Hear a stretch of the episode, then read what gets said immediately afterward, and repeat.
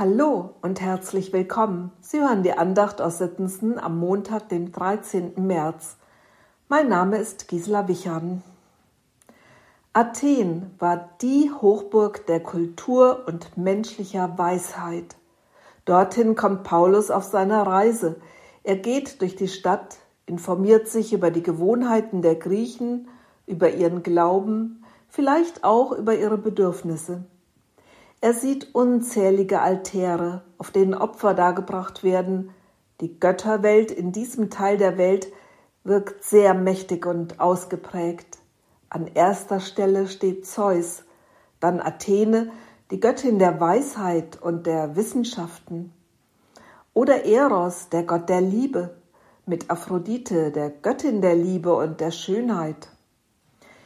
Während ich über diese Götterwelt nachdenke, frage ich mich, ob wir heutzutage nicht in etwa die gleichen Götter anbeten? Auf welchen Altären bringen wir unsere Opfer?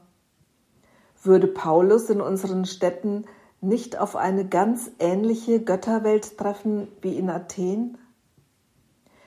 Paulus entdeckt auch eine Kultstätte für Hebe, die Göttin der Jugend, und für Apollon, den Gott des Lichts, der Heilung und der Künste, und für Hades natürlich den Gott der Unterwelt.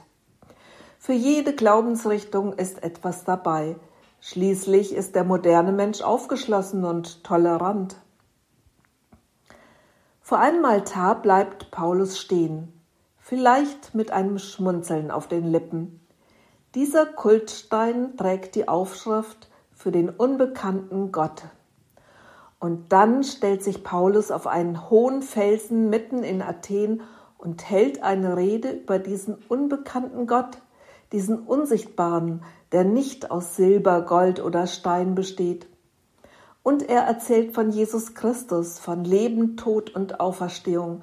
Das war etwas völlig Neues, eine radikal andere Botschaft. Paulus sagt ganz klar, über die Zeiten der Unwissenheit sieht Gott nun hinweg und ruft jetzt alle Menschen überall auf Erden zur Umkehr. Seine Worte sind heute noch genauso aktuell wie damals. Gott ruft alle Menschen überall auf dieser Erde zur Umkehr auf.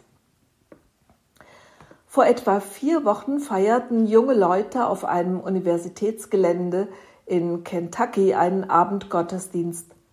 Zum Abschluss sagte der Redner drei schlichte Worte. Ihr braucht Jesus. Damit begann eine stille Bußbewegung. Junge Leute bekannten ihre Schuld. Dann begannen sie Loblieder zu singen und konnten einfach nicht mehr damit aufhören. Bis heute hat diese Bewegung nicht aufgehört. Ganz im Gegenteil. Es kommen immer mehr Besucher, die ihr Leben neu ausrichten möchten. Manche müssen sich von zerstörenden Gewohnheiten oder Bindungen verabschieden, andere von alten Denkmustern und religiösen Überzeugungen. Ihr braucht Jesus. Mehr muss zu uns doch auch nicht gesagt werden, oder? Über die Zeiten der Unwissenheit sieht Gott nun hinweg und ruft jetzt alle Menschen überall auf Erden zur Umkehr.